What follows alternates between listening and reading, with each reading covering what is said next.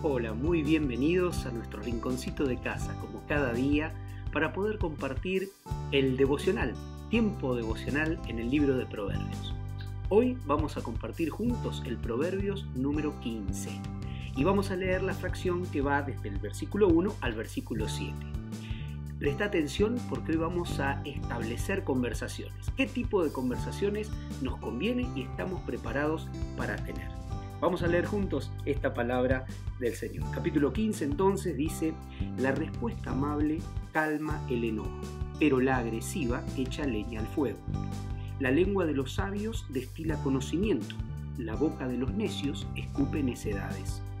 Los ojos del Señor están en todo lugar, vigilando a los buenos y a los malos.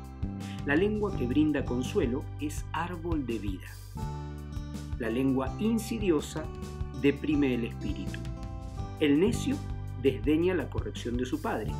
El que la acepta demuestra prudencia. En la casa del justo hay gran abundancia, en las ganancias del malvado grandes problemas. Los labios de los sabios esparcen conocimiento, el corazón de los necios ni piensa en ello. Qué linda palabra de hoy para pensar un poquito en nuestras conversaciones. Nuestras conversaciones a diario, nuestro hablar, eh, la manera de cómo, cómo hablamos, muchas veces nos ayuda a identificar también cómo reaccionamos en nuestras conversaciones. En un contexto de amigos, en un contexto de trabajo, en un contexto de familia, siempre se entablan distintos tipos de conversaciones. Ahora, ¿cuál es nuestra predisposición a la respuesta a dar?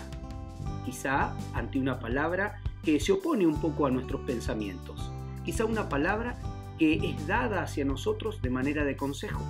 Hay distintas actitudes que nosotros podemos tener en ese tipo de conversaciones. Ahora bien, la palabra de Dios nos ayuda a poder tener buenas respuestas, a poder identificar cómo son nuestras respuestas, a poder también saber que nuestros dichos afectan en cómo lo decimos y también a poder identificar cuáles son nuestras intenciones en nuestras conversaciones.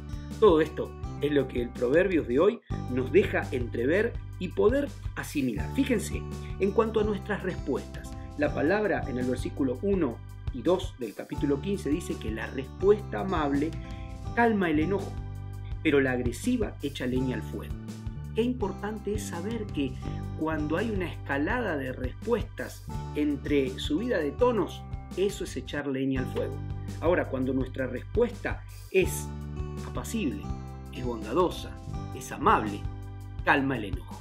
Qué bueno es que nosotros podamos tener respuestas que calmen en vez de que enciendan el fuego. ¿no? También la palabra dice acerca de estos dichos, dice, la lengua que brinda consuelo es árbol de vida, la lengua insidiosa deprime al espíritu. ¿Cuántas respuestas, cuántas conversaciones a veces se van generando que en vez de alentar, realmente dice la lengua insidiosa, deprime el espíritu.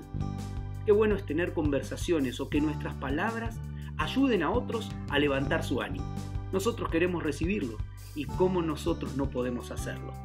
Tengamos cuidado con la lengua insidiosa, porque eso deprime al otro y no queremos eso. Queremos que la palabra de Dios fluya en nosotros para poder alentar y no deprimir.